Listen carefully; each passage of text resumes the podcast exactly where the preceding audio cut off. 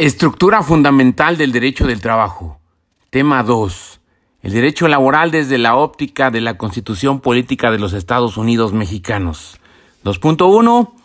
Declaración de los Derechos Sociales de 1917. 2.2. El trabajo como derecho y deber social. 2.3. La relación jurídica laboral. 2.4. Los sujetos de las relaciones individuales y colectivas del trabajo. 2.5. Las condiciones de trabajo en el artículo 123 constitucional. 2.5.1. La jornada de trabajo. 2.5.2 los descansos, 2.5.3 el trabajo de los menores, 2.5.4 el trabajo de las mujeres, 2.5.5 el salario, 2.5.6 la participación de los trabajadores en las utilidades de las empresas, 2.5.7 habitaciones para los trabajadores, 2.5.8 capacitación y adiestramiento, 2.5.9 riesgos de trabajo, 2.5.10 seguridad e higiene, 2.5.11 Derecho de asociación profesional. 2.5.12 Conflictos de trabajo. 2.5.13 Conciliación. 2.5.14 Seguridad social. 2.6 Tabla resumen de los derechos laborales incluidos en el apartado A del artículo 123 constitucional. 2.7 Trabajadores al servicio del Estado. Tema 2. El derecho laboral desde la óptica de la Constitución Política de los Estados Unidos Mexicanos. 2.1. Declaración de los Derechos Sociales en 1917. La incorporación de los derechos sociales en el texto de la Constitución mexicana de 1917 es un mérito indiscutible de la Asamblea Constituyente de Querétaro. Los derechos sociales nacen en el caso de México de los reclamos y exigencias del pueblo, después de un movimiento armado como lo fue la Revolución de 1910. Estos derechos fueron una conquista de la clase trabajadora frente al capital y al Estado liberal burgués. Surgió así la esperanza de lograr un cambio radical con la convicción de que únicamente la destrucción del orden existente podría obtener la igualdad apetecida. 2.2. El trabajo como derecho y deber social. Por derecho a trabajar debemos entender la posibilidad de la persona para obtener trabajo. El Estado debe establecer políticas de empleo para concretar las aspiraciones de cada uno de sus habitantes y puedan estos obtener satisfactoriamente las ocupaciones o empleos que elijan voluntariamente. El derecho al trabajo consiste pues en la obligación del Estado frente al individuo de promover una tarea útil en caso de necesidad, esto es, en la obligación estatal correlativa de otorgar ocupación. El pleno empleo es una aspiración prevista en el texto constitucional, al señalarse en el preámbulo Toda persona tiene derecho al trabajo digno y socialmente útil. Al efecto, se promoverán la creación de empleos y la organización social para el trabajo. El derecho de trabajar involucra para el trabajador condiciones dignas de trabajo, jornada limitada, igual remuneración por igual tarea, salario decoroso, etc.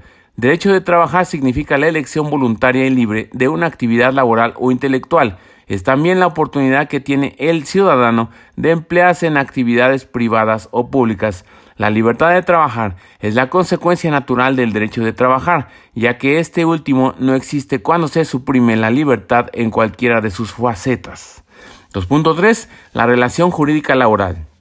El vocablo relación denota por sí mismo la idea de nexo, vínculo, conexión, correspondencia, etc.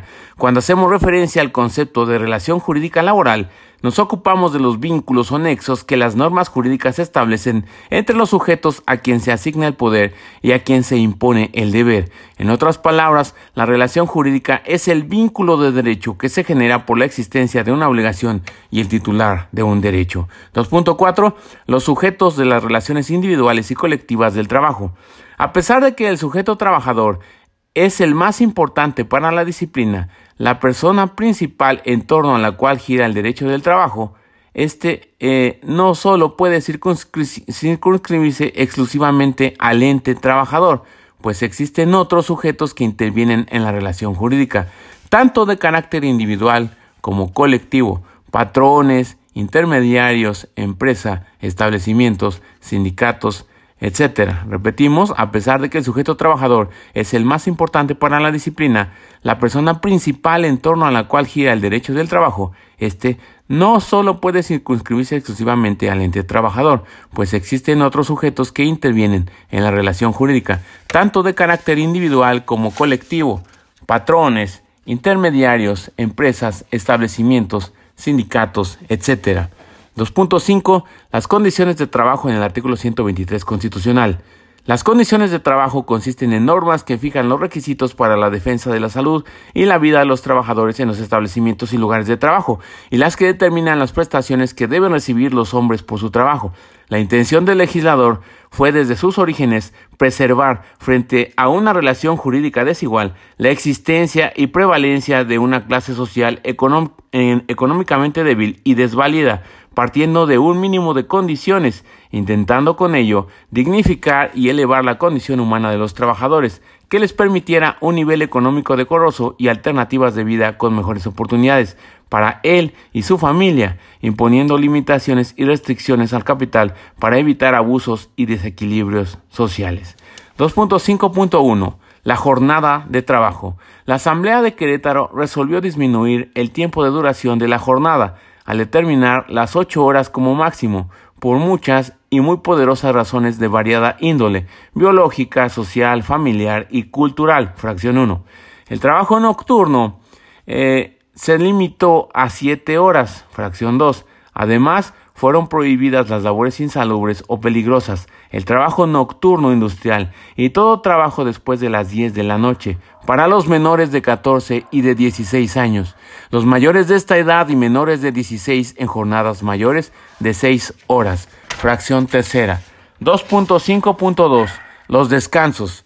En forma categórica, se estableció el descanso hebdomadario o semanal después de haber laborado seis días, fracción cuarta. La disposición legal no impone en exclusiva la obligación de otorgar este descanso en día domingo.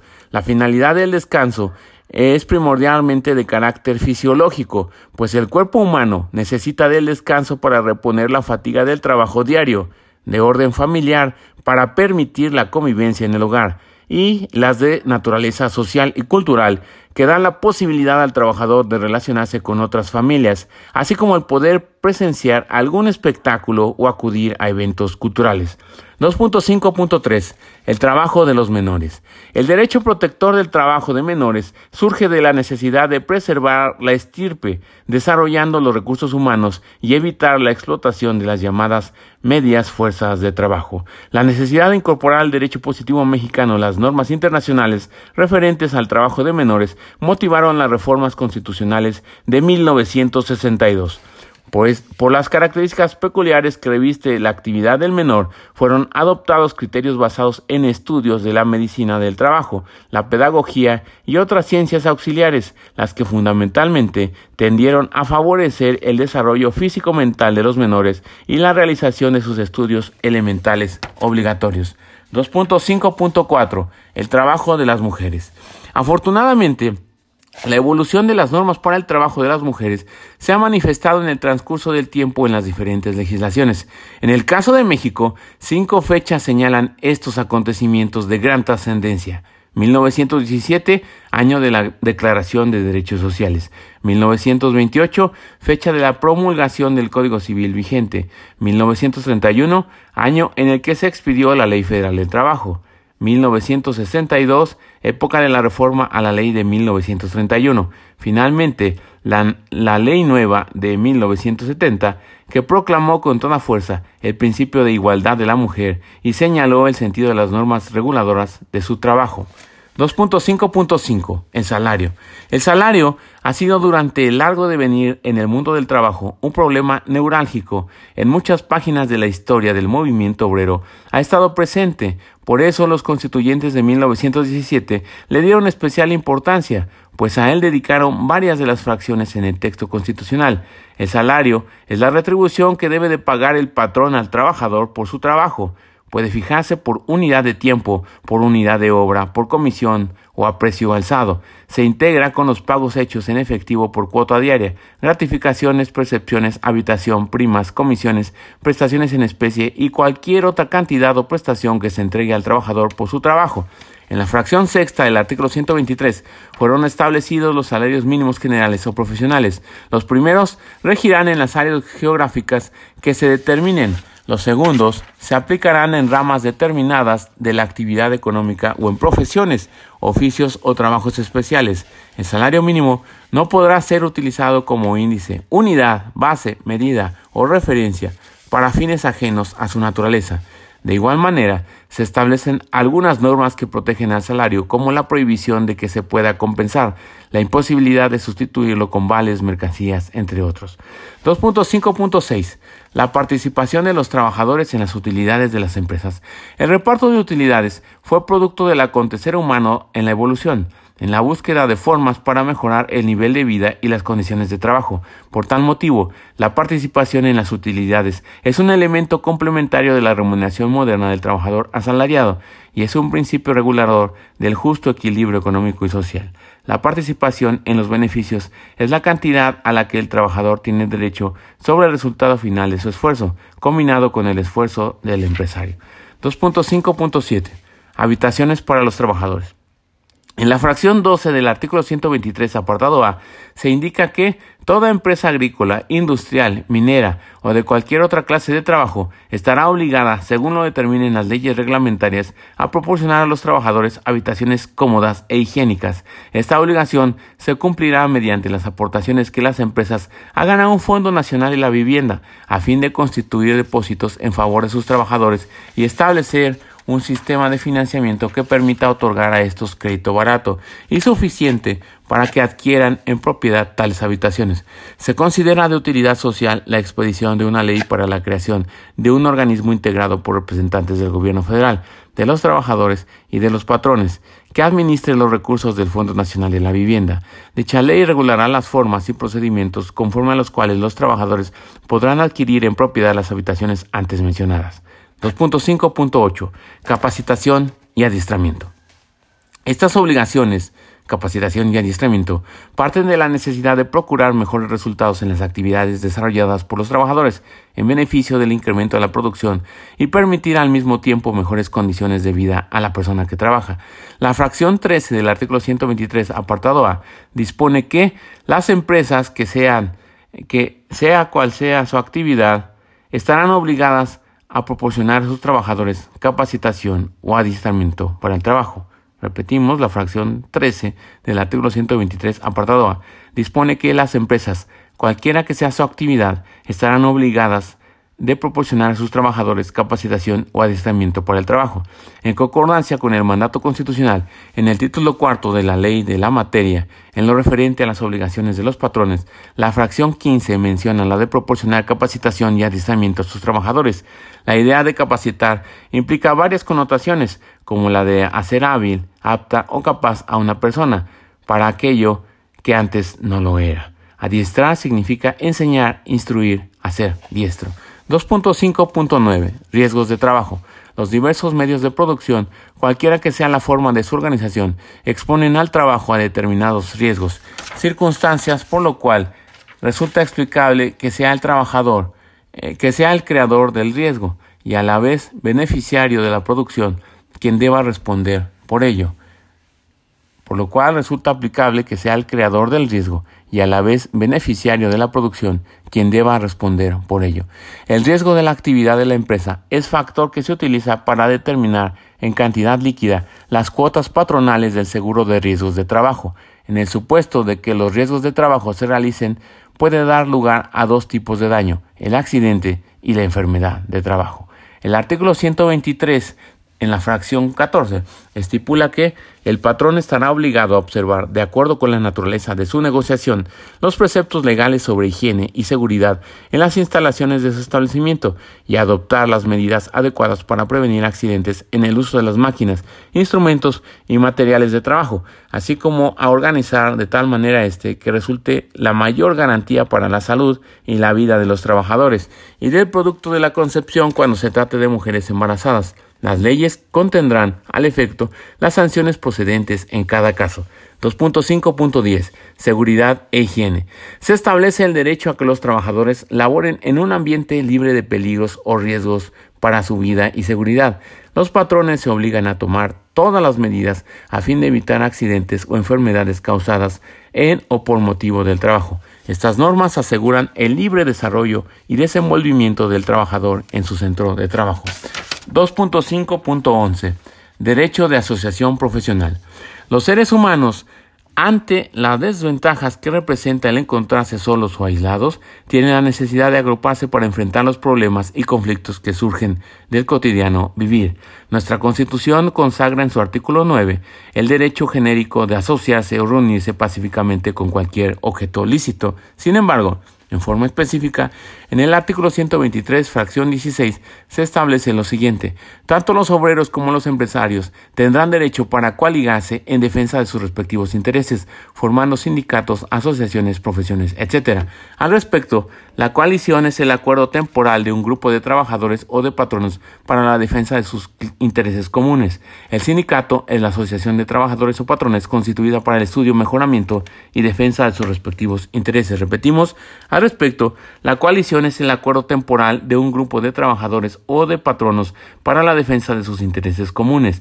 El sindicato es la asociación de trabajadores o patrones constituida para el estudio, mejoramiento y defensa de sus respectivos intereses. 2.5.12. Conflictos de trabajo. Cualquier disconformidad que se produzca en las relaciones entre el capital y el trabajo, tanto en el aspecto individual como en el colectivo, se traduce en un conflicto de trabajo se distingue el conflicto y la controversia laboral en que en el primer caso hay choque y posición y en el segundo se debaten intereses contradictorios a fin de llegar a una solución. Hoy en día se establece que serán los tribunales laborales federales y locales los encargados de conocer y resolver los conflictos laborales. 2.5.13. La conciliación. Los trabajadores y patrones deberán acudir a una instancia previa a la jurisdiccional a efecto de resolver la controversia que les aqueja. En materia federal, un organismo descentralizado se encargará de la función conciliatoria, mientras que en el orden local, los centros de conciliación. La instancia previa conciliatoria será de celebración obligatoria. La etapa de conciliación consistirá en una sola audiencia obligatoria, con fecha y hora debidamente fijadas de manera expedita. Las subsecuentes audiencias de conciliación solo se realizarán con el acuerdo de las partes en conflicto. La ley establecerá las reglas para que los convenios laborales adquieran condición de cosa juzgada, así como para su ejecución. Y aquí es importante recordar el principio de que es obligatorio asistir a la fase de conciliación, pero no obligarse al procedimiento. 2.5.14. Seguridad social. La necesidad de seguridad se traduce por parte de los seres humanos en conservar el bien logrado y evitar los males que contra él conspiran. La seguridad social tiene por objeto crear en beneficio de todas las personas y sobre todo de los trabajadores un conjunto de garantías contra ciertas contingencias que pueden reducir o suprimir su actividad o bien imponerles gastos suplementarios. Las finalidades de la seguridad de nuestro país son garantizar el derecho humano a la salud, la asistencia médica, la protección de los medios de subsistencia y los servicios sociales necesarios para el bienestar individual y colectivo. El artículo 123, fracción 29, considera de utilidad pública la ley del seguro social, también incluye los seguros de vejez, de vida, de cesación involuntaria del trabajo, de enfermedades y accidentes, así como los servicios de guardería y cualquier otro encaminado a la protección y bienestar de los trabajadores campesinos no asalariados y otros sectores sociales y sus familias. Repetimos, las finalidades de la seguridad social en nuestro país son garantizar el derecho humano a la salud, la asistencia médica, la protección de los medios de subsistencia y los servicios sociales necesarios para el bienestar individual y colectivo. El artículo 123, fracción 29, considera de utilidad pública la ley del seguro social. También incluye los seguros de vejez, de vida, de cesación involuntaria del trabajo, de enfermedades y accidentes, así como los servicios de guardería y cualquier otro encaminado a la protección y bienestar de los trabajadores campesinos no asalariados y otros sectores sociales y sus familias. 2.6. Tabla resumen de los derechos laborales incluidos en el apartado A del artículo 123 constitucional. A continuación, se muestra una tabla que indica los derechos laborales en el apartado A del artículo 123 constitucional.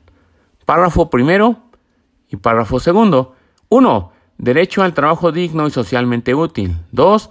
El trabajo como deber del Estado. 3. El Congreso de la Unión es la autoridad facultada para crear leyes en materia laboral. Congreso de la Unión. El texto constitucional indica dos apartados, A y B. Apartado A regula las relaciones de trabajo entre particulares, siendo su ley reglamentaria la Ley Federal de Trabajo. Apartado E regula las relaciones del trabajo entre los poderes de la Unión y sus trabajadores, siendo la ley reglamentaria la Ley Federal de los Trabajadores al Servicio del Estado. Excepción, las relaciones de trabajo entre los estados y sus trabajadores se regirán por las leyes que expidan las legislaturas de los estados, de acuerdo al artículo 116, fracción sexta de la Constitución.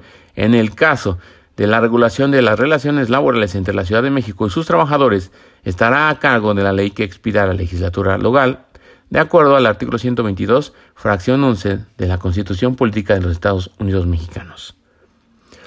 Repetimos, eh, artículo 123, primer párrafo y segundo, establece 1. Derecho al trabajo digno y socialmente útil. 2. El trabajo como deber del Estado. El Congreso de la Unión es la autoridad facultada para crear leyes en materia laboral. Congreso de la Unión. El texto constitucional indica dos apartados, A y B. Apartado A regula las relaciones de trabajo entre particulares, siendo su ley reglamentaria la Ley Federal de Trabajo. Apartado B regula las relaciones de trabajo entre los poderes de la Unión y sus trabajadores, siendo la ley reglamentaria la Ley Federal de los Trabajadores al Servicio del Estado. Excepción, las relaciones de trabajo entre los estados y sus trabajadores se regirán por las leyes que expidan las legislaturas de los estados, de acuerdo al artículo 116, fracción sexta de la Constitución. En el caso de la regulación de las relaciones laborales entre la Ciudad de México y sus trabajadores, estará a cargo de la ley que expida la legislatura local, de acuerdo al artículo 122, fracción 11 de la Constitución Política de los Estados Unidos Mexicanos. Y ahora sí entramos en la materia. Apartado A, fracción 1. Duración máxima de la jornada de trabajo diurna, 8 horas. Fracción 2. 1. Duración máxima de la jornada nocturna, 7 horas. 2. Garantías de protección a menores trabajadores de entre los 15 y 16 años de edad. Son labores prohibidas A. Insalubres y peligrosas. B. Nocturnas industriales. C. Todo tipo de trabajo después de las 22 horas. Fracción tercera. Otras garantías protectoras de los trabajadores menores. 1. Edad mínima para trabajar, 15 años cumplidos. 2 jornada máxima para este tipo de trabajadores, la de 6 horas. Estamos hablando de los que tienen entre 15 y 16 años de edad. Fracción cuarta. Derecho al descanso semanal. Por cada 6 días de trabajo, el trabajador tendrá derecho a un día de descanso por lo menos. Fracción quinta. Garantías protectoras de las trabajadoras embarazadas. 1. Durante el embarazo, el embarazo no realizarán trabajos peligrosos o insalubres que pongan en peligro su vida, salud y vida del naciturus. 2. Derecho a los periodos pre-postnatales de seis semanas cada uno. 3. Conservación de sus derechos laborales. 4. Periodo de lactancia. Fracción sexta. 1. Salario mínimo. 2. Clasificación de los salarios mínimos en generales y profesionales. 3. El salario mínimo no podrá usarse como índice, unidad, medida o referencia ajenos a su naturaleza. 4. Las características generales de los salarios mínimos deben ser suficientes para satisfacer las necesidades normales de un jefe de familia, orden social, económico, cultural y educativo. 5. La autoridad competente para fijar anualmente los salarios mínimos general y profesional y sus incrementos será la Comisión Nacional de Salarios Mínimos, integrada de manera tripartita eh, por representantes del gobierno, de los trabajadores y de los patrones. Fracción séptima, igualdad laboral. A trabajo igual, salario igual. Fracción octava, garantías protectoras al salario mínimo. Queda exceptuado de embargo, compensación o descuento. Fracción novena. 1. Se incorpora el derecho de los trabajadores a participar de las utilidades de las empresas. 2. La Comisión Nacional para el PTU de integración tripartita es la autoridad facultada para establecer el porcentaje de utilidad a repartir entre los trabajadores. Fracción 10. Garantías protectoras a todo tipo de salario. 1. Pago del salario en moneda de curso legal. 2 prohibido sustituir el salario con mercancías, vales o cualesquier otro signo representativo. Fracción 11. Duración máxima de la jornada extraordinaria legal. 1. Ni más de tres horas por día ni más de tres veces por semana. Se pagan al doble. 2. Queda prohibido el trabajo extraordinario para los menores trabajadores entre los 15 y 16 años. Fracción 12. 1.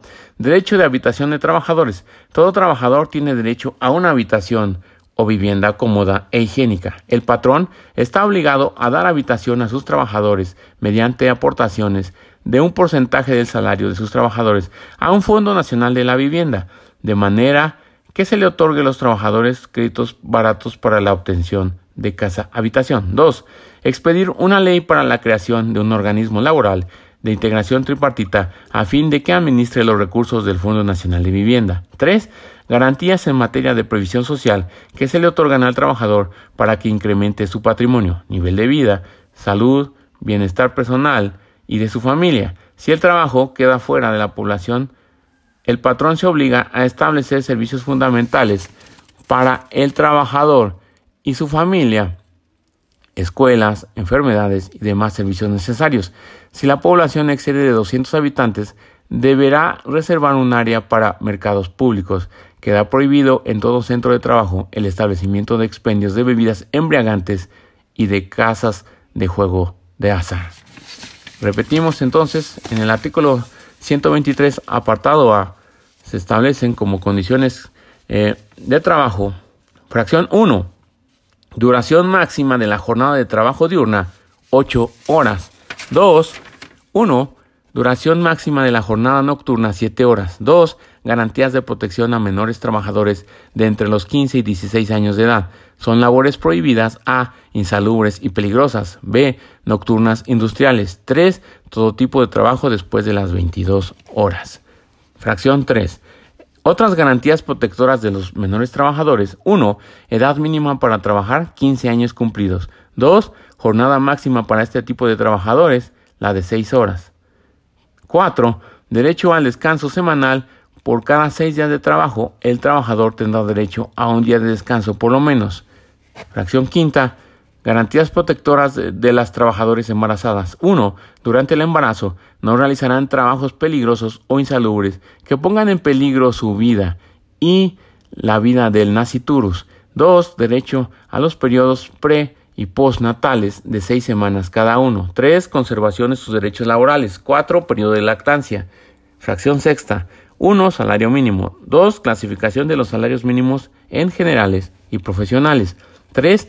El salario mínimo no podrá usarse como índice, unidad, medida o referencia ajenas a su, a su, naturaleza. 4. Las características generales de los salarios mínimos. Ser suficientes para satisfacer las necesidades normales de un jefe de familia orden social, económico, cultural y educativo. 5. La autoridad competente para fijar anualmente los salarios mínimos general y profesional y sus incrementos será la Comisión Nacional de Salarios Mínimos, integrada de manera tripartita por representantes del gobierno, de trabajadores y de patrones. Fracción séptima. Igualdad laboral. A trabajo igual, salario igual. Fracción octava. Garantías protectoras al salario mínimo queda exceptuado de embargo, compensación o descuento. Fracción novena.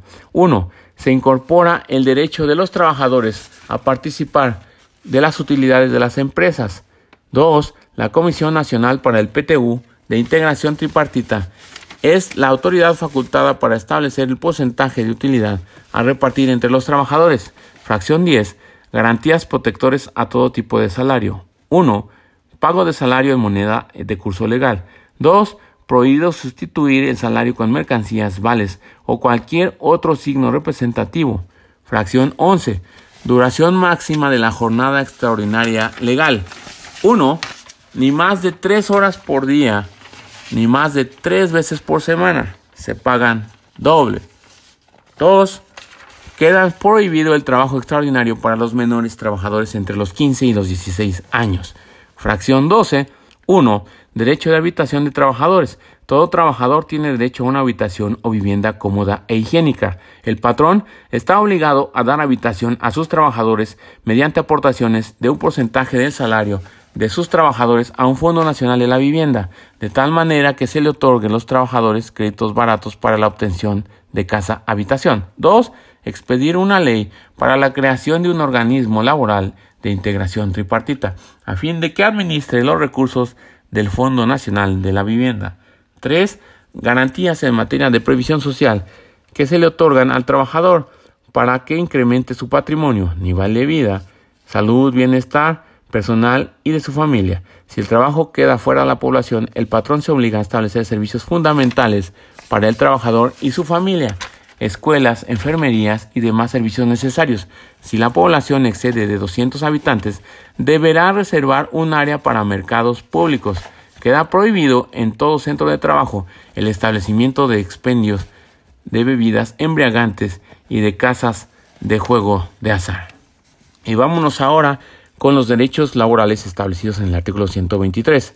Fracción 13. Derecho a la, a la, capacitación y adiestramiento. Fracción 13. Derecho a la capacitación y adiestramiento. Fracción 14.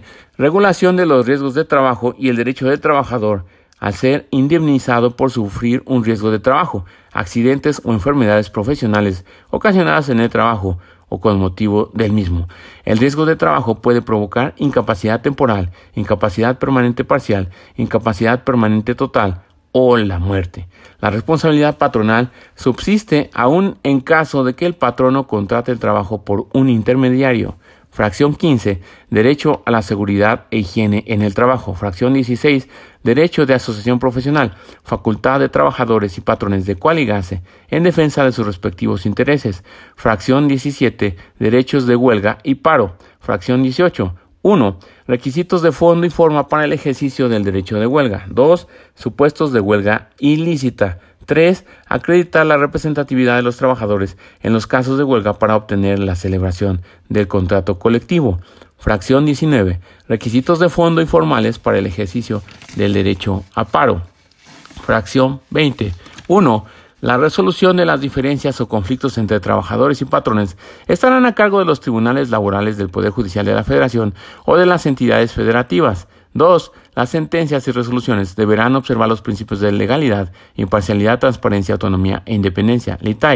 Principios de legalidad, imparcialidad, transparencia, autonomía e independencia. 3. Antes de acudir a los tribunales, los trabajadores y patrones deberán acudir a la instancia conciliatoria correspondiente. En el orden local serán los centros de conciliación. En el orden federal, un organismo descentralizado a quien también le competirá la función de registrar a las organizaciones sindicales y a los contratos colectivos de trabajo, así como a los procedimientos administrativos relacionados. 4. La etapa conciliatoria consistirá en una, una sola audiencia obligatoria. 21. La insumisión al arbitraje. Fracción 22. 1. Las acciones del trabajador para el caso de despido injustificado podrán ser, a su elección, la indemnización por el importe de tres meses de salario o la reincorporación a su trabajo. 2. Los derechos del trabajador en caso de rescisión de la relación de trabajo imputable al patrón. Fracción 22 bis. 1. Para asegurar la libertad de negociación colectiva y los legítimos intereses de trabajadores y patrones, se deberá garantizar los principios de representatividad de las organizaciones sindicales y de certeza en la firma, registro y depósito de los contratos colectivos de trabajo. 2 la solución de conflictos entre sindicatos, la solicitud de celebración de contratos colectivos y la elección de los dirigentes sindicales se hará mediante el voto personal libre y secreto de los trabajadores. Fracción 23. Los créditos en favor de los trabajadores por salarios devengados en el último año e indemnizaciones se consideran preferentes sobre cualquier otro en los casos de concurso o de quiebra. Fracción 24. Regulación de las deudas de los trabajadores a favor de sus patrones.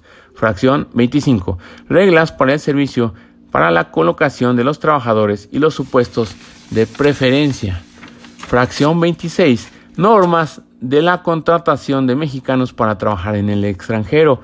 Fracción 27. El señalamiento de las cláusulas o condiciones nulas dentro de las relaciones, contratos de trabajo que incluyen, entre otras, la prohibición de jornadas inhumanas, retener el salario en concepto de multa o las que impliquen renuncia a los derechos laborales. Fracción 28. Normas que protegen al patrimonio familiar del trabajador. Fracción 29. El derecho a la seguridad social, el cual comprende la creación de una ley que regule el sistema de seguros que protegerán al trabajador y a su familia de los riesgos previsibles que puedan enfrentar. Fracción 30. Los objetivos de las sociedades cooperativas en materia de habitación de los trabajadores. Fracción 31. Reglas para fijar la competencia en materia laboral. La regla general es que todos los conflictos laborales son resueltos por autoridades locales, excepto lo que corresponde resolver a las autoridades federales. A. Ramas industriales y servicios. B. Empresa y C. Materias. A. Ramas industriales y servicios. B. Empresas. C. Materias. Entonces repetimos los derechos laborales establecidos en el artículo 123 constitucional, apartado A. Fracción 13, derecho a la capacitación y adiestramiento. Fracción 14, regulación de los riesgos de trabajo y el derecho del trabajador al ser indemnizado por sufrir un riesgo de trabajo, accidentes o enfermedades profesionales ocasionadas en el trabajo o con motivo del mismo. El riesgo del trabajo puede provocar incapacidad temporal, incapacidad permanente parcial, incapacidad permanente total o la muerte. La responsabilidad patronal subsiste aún en el caso de que el patrono contrate el trabajo por un intermediario. Fracción 15, derecho a la seguridad e higiene en el trabajo. Fracción 16, derecho de asociación profesional, facultad de trabajadores y patrones de coaligarse en defensa de sus respectivos intereses. Fracción 17, derechos de huelga y paro. Fracción 18. 1. Requisitos de fondo y de forma para el ejercicio del derecho de huelga. 2. Supuestos de huelga ilícita. 3. Acreditar la, la, representatividad de los trabajadores en los casos de huelga para obtener la celebración del contrato colectivo. Fracción 19. Requisitos de fondo y formales para el ejercicio del derecho al paro. Fracción 20. La resolución de las diferencias o conflictos entre trabajadores y patrones estarán a cargo de los tribunales laborales del Poder Judicial de la Federación o de las entidades federativas. 2. Las sentencias y resoluciones deberán observar los principios de legalidad, imparcialidad, transparencia, autonomía e independencia. 3. Antes de acudir a los tribunales, los trabajadores y patrones deberán acudir a la instancia conciliatoria correspondiente. En el orden local serán los centros de conciliación. En el orden federal, un organismo descentralizado a quien también le competirá la función de registrar a las organizaciones sindicales y a los contratos colectivos de trabajo, así como a los procedimientos administrativos relacionados. 4. La etapa conciliatoria consistirá en una sola audiencia obligatoria. Y aquí recordemos el principio de que es obligatorio asistir a la fase de conciliación, pero no obligarse al procedimiento. Fracción 21. La insumisión al arbitraje. Fracción 22. 1. Las acciones del trabajador para el caso de despido injustificado podrán ser a su elección la indemnización por el importe de tres meses de salario o la incorporación a su trabajo. 2. Los derechos del trabajador en caso de rescisión de la relación de trabajo imputable al patrón. Fracción 22 bis. 1. Para asegurar la libertad de negociación colectiva y los legítimos intereses de trabajadores y patrones, se deberán garantizar los principios de representatividad de las organizaciones sindicales y de certeza en la firma, registro y depósito de los contratos colectivos de trabajo. 2. La solución de conflictos entre sindicatos, la solicitud de celebración de contratos colectivos y la elección de los dirigentes sindicales se hará mediante el voto personal libre eh, secreto y directo de los trabajadores. Fracción 23. Los créditos en favor de los trabajadores por salarios devengados en el último año e indemnizaciones se considerarán preferentes sobre cualquier otro en los casos de concurso o de quiebra. Fracción 24. Regulación de las deudas de los trabajadores a favor de sus patrones. Fracción 25. Reglas para el servicio de la eh, para la colocación de los trabajadores y los supuestos de preferencia. Fracción 26. Normas de la contratación de mexicanos para trabajar en el extranjero. Fracción 27. El señalamiento de las cláusulas o condiciones nulas dentro de las relaciones o contratos de trabajo que incluyen, entre otras, la prohibición de jornadas inhumanas, retener el salario en concepto de multa o las que impliquen renuncia a los derechos laborales. Fracción 28. Normas que protegen al patrimonio familiar del trabajador. Fracción 29. El derecho a la seguridad social, el cual comprende la creación de una ley que regule el sistema de seguros que protegerán al trabajador y a su familia de los riesgos previsibles que puedan enfrentar. Fracción 30. Los objetivos de las sociedades cooperativas en materia de habitación de los trabajadores. Fracción 31. Reglas para fijar la competencia en materia laboral. La regla general es que todos los conflictos laborales son resueltos por autoridades locales, excepto lo que corresponde resolver a las autoridades federales. A. Ramas industriales y servicios. B. Empresas. C. Materia. A. Ramas industriales y servicios. B. Empresas. C. Materias. 2.7. Trabajadores al servicio del Estado correspondió al presidente Adolfo López Mateos enviar al Poder Legislativo en 1959 un proyecto para adicionar el artículo 123 con un apartado B con diversas fracciones, siendo aprobado en 1960. Tres años después, en diciembre de 1963, sería aprobada la Ley Federal de los Trabajadores al Servicio del Estado, publicada en el Diario Oficial de la Federación el 28 del mismo mes y año. Y entonces, a manera de resumen, repetimos lo que es el temario del tema 2, el derecho laboral desde la óptica de la Constitución Política de los Estados Unidos Mexicanos.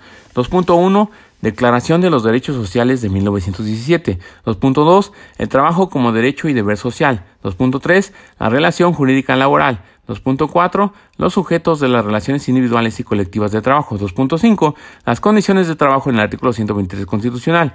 2.5.1. La jornada de trabajo. 2.52. 2.5.2. Los descansos. 2.5.3. El trabajo de los menores. 2.5.4. El trabajo de las mujeres. 2.5.5. El salario. 2.5.6. La participación de los trabajadores en las utilidades de las empresas. 2.5.7 Habitaciones para los trabajadores. 2.5.8 Capacitación y adiestramiento. 2.5.9 Riesgos de trabajo. 2.5.10 Seguridad e higiene. 2.5.11 Derecho de asociación profesional. 2.5.12 Conflictos de trabajo. 2.5.13 Conciliación.